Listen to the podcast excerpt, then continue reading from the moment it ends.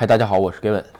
呃，日本啊，今天全国感染人数二百三十八，是吧？东京感染人数只有二十一人啊。嗯，确实，这这已经是连续多少天都三十人以内啊，确实这个比较少。另外呢，今天呃出去玩了玩啊，先是家门口玩了一下蹦床。其实原来在国内玩过啊，感觉贵的要死，而且没没什么意思，是吧？这边哎，这个蹦床呢有有有教练在这教，是吧？另外一个，哎，这个学了学动作，哎，发现还又发又 发现一些别有天地，是吧？小目标，争取练个空翻什么的，是吧？然后呢，今天另外一个啊出去转了转，买准备买雪具的时候，看是人真的是多啊！这已经，呃，说实话，解禁一一个月吧，到现在为止，这人流真的是，哎呀，太多太多了，是吧？特别是买雪具的地方啊，小餐厅啊之类的，嗯，也能看出来吧？这个现在一个是报复性消费，现在都起来了，各地的这些酒店啊，包括很多地方都约不到，是吧？其实说对于恢复经济吧来说是件好事儿，是吧？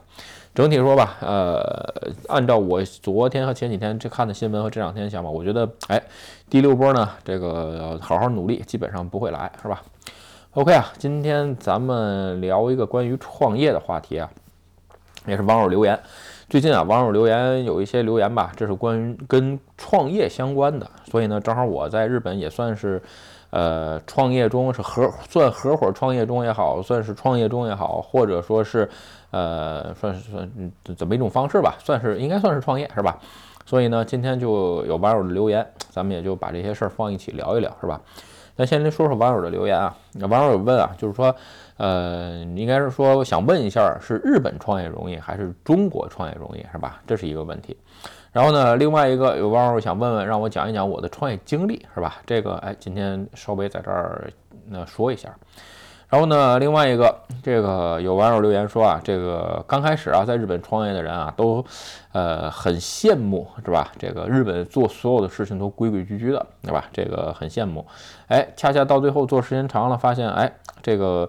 就是说，呃，如果说国内要是规规矩矩做事儿的话，那都要做死了，是吧？这也就是说，为什么呃很多国人想到日本创业的原因，是吧？咱们这个稍后到聊聊到底是不是这么回事儿，是吧？另外呢，有一个天津老乡，是吧？这个来日本一年多，关注我这个视频一年多，留言很长啊，不一一念了。就是说，在面临就职和这个创业的时候，这么个选择，是吧？哎，这个他选择了创业，所以呢，哎，想听听我。呃，觉得这个这件事儿是不是应该选择创业拼一拼，是吧？哎，这个事儿想让我聊聊。另外呢，这位朋友已经呃三十出头，是吧？有老婆有孩子，这些留言基本上都是公开的，所以说呃，我一个是不见人名了，另外一个想看的话，各位朋友可以翻一下，在论坛里边只只在那个直接搜“创业”两个字儿，是吧？就 OK。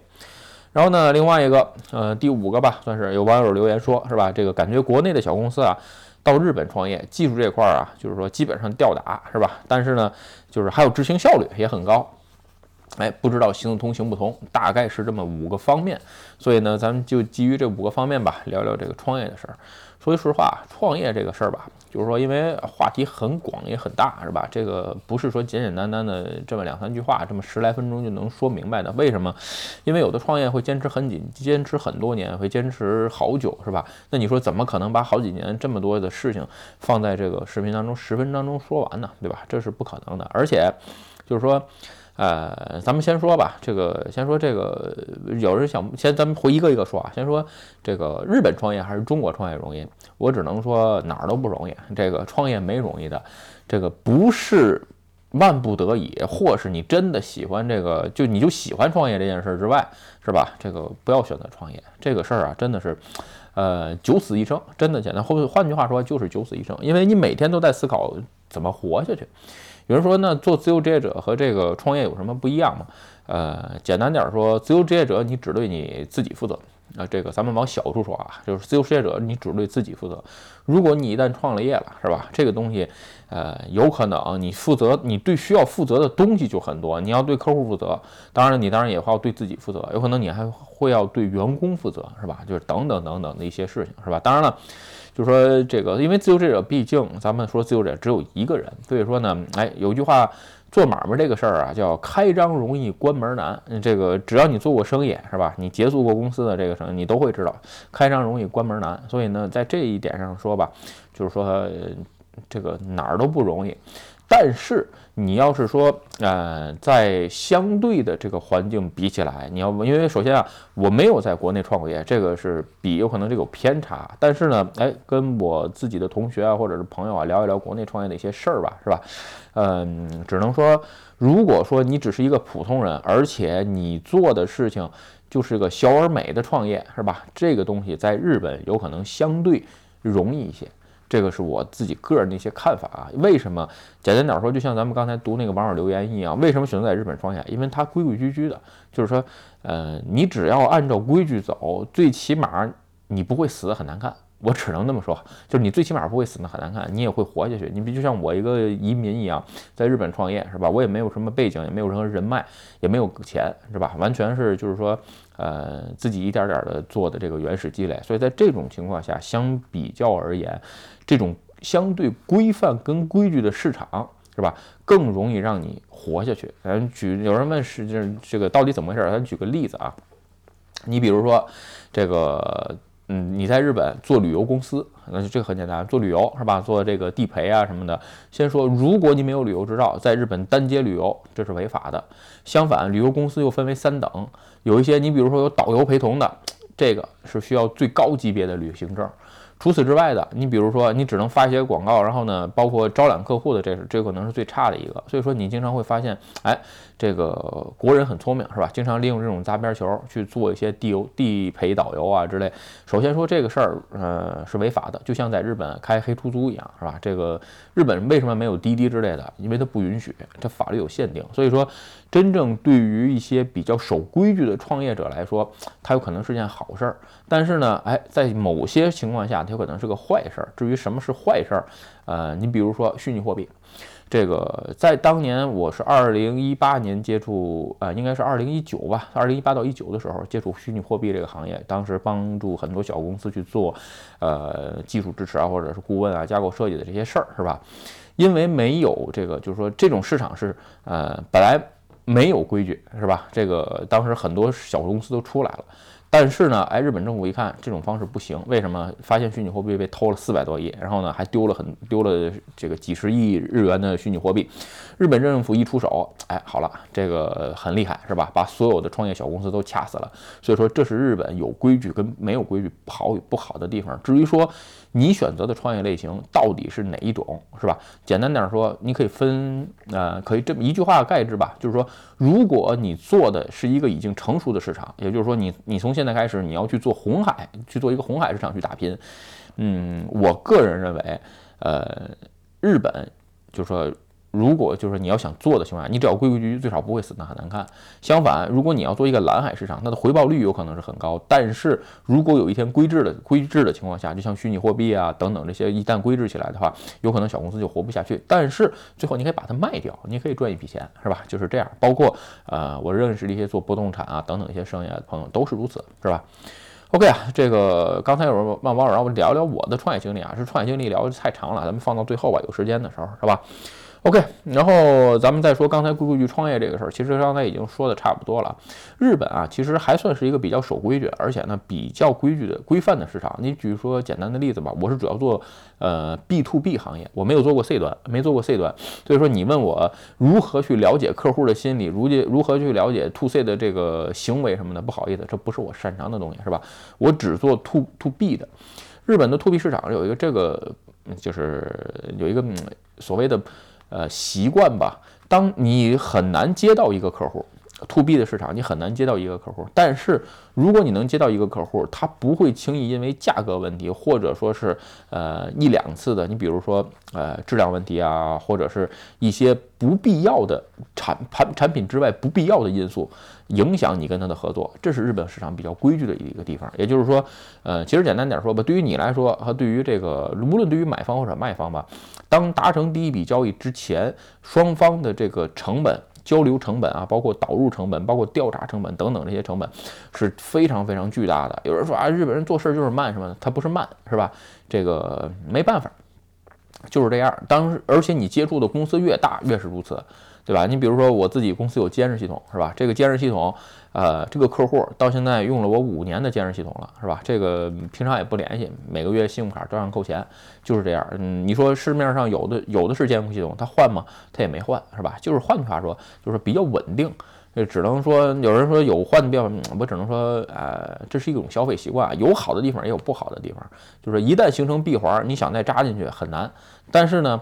你说完全没机会吗？也不是。当你当你有一个真的可以提升，比如说十倍效率，或者是呃能创造一倍以上的收益，或者节省一倍以上的成本的时候，节省百分之五十的成本的时候，有可能你会切入这个闭环，成为这个闭环当中的一份子，而并不是把这个闭环完全的剔除干净啊。这是很多人在日本创业的时候的一个误区啊。这个这个有时间再聊吧。这种话题其实一聊没边儿了，因为不是所有人，就说你没你没做过这个东西很难理解。是吧？OK，咱们再往后啊，聊这个，呃，刚才说这个国内的小公司啊，这个到日本去创业，技术或者执行效率，这个都吊打日本公司，这一点确实是。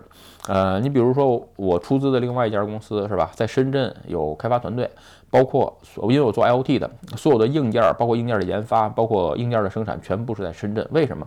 简单点说，深圳就是亚洲的硅谷。啊，这个东西是圈内人都认同的。也就是说，如果你想做 IoT，最好的公司的这个分设的这个分支点就是设在深圳，因为你做这个东西，你出不了深圳一条街，全给你搞定了，你何必去别的地方呢？我为什么要舍近求远呢？对吧？所以呢，如果说技术实力或者是这个执行率、执行效率这个软实力上啊，真的是可以吊打日本的公司。但是这个东西你说拿到日本来行不行？我只能说很难。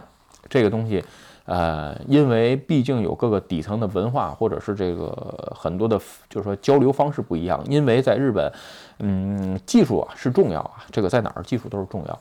在日本呢，这个这种特应该是日本特性的一种商业环境下吧，技术和执行效率，它往往不是做 B to B 生意的。决定性因素，当然我只因为我只懂 B to B 啊，这个只懂 to B 的生意这，to C 不太懂，是吧？呃，to C 呢是给别人打工，所以说呢我也看不出来个所以然。所以这种情况下，就是说你一旦说为什么？举个简单的例子啊，就是说你说这个，你说你比如说客户问你要你一个改修改一个东西是吧？或者要一个提案，你是能一天给他做完？你放心，他放社内讨论得讨论两三天，也就是说。整个社会跟整个行业的速度就是这样，所以你想在你说你用你你你一己之力，或者说是你自己一个小公司的一己之力，修改整个行业，去带动整个行业的效率提高嘛？这个东西是很难的。有人说啊，那日本这样早晚得完蛋。呃，瘦死的骆驼比马大，他既然能这么。长活，他既然能这么久活了这么长时间，是吧？肯定有他独特的方式。但是说，你说这个方式能走多久，我不知道，是吧？另外一个，只能说很多企业在试，也在尝试着改善。我聊了一期二零三零年日本的变化，你会发现，慢慢的，日本有一些东西啊，也会在改变，只不过它的导入周期和这个时间比较长罢了，是吧？OK，这个另外一个，咱们聊第四个吧。这个视频越录越长啊。这个网友留言是吧？创业这个事儿是不是受到鼓励？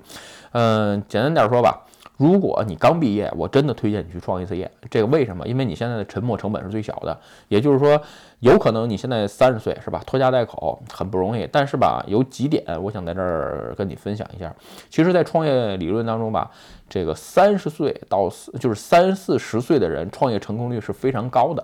为什么？其实简单点说，就是因为他这个，呃，一个是年龄到这儿了，经历的事情多了，是吧？所以呢，他会有说前思后想很多事情。有人说，那创业的不是二十多的？嗨，这个二十多岁创业成功的，那只是部分少数，并不是所有的人都是扎克伯格，是吧？这个都是比尔盖茨，都是乔布斯。你放心，大部分的中小企业创业者都是这么，呃，很日语叫几密啊，就是就是。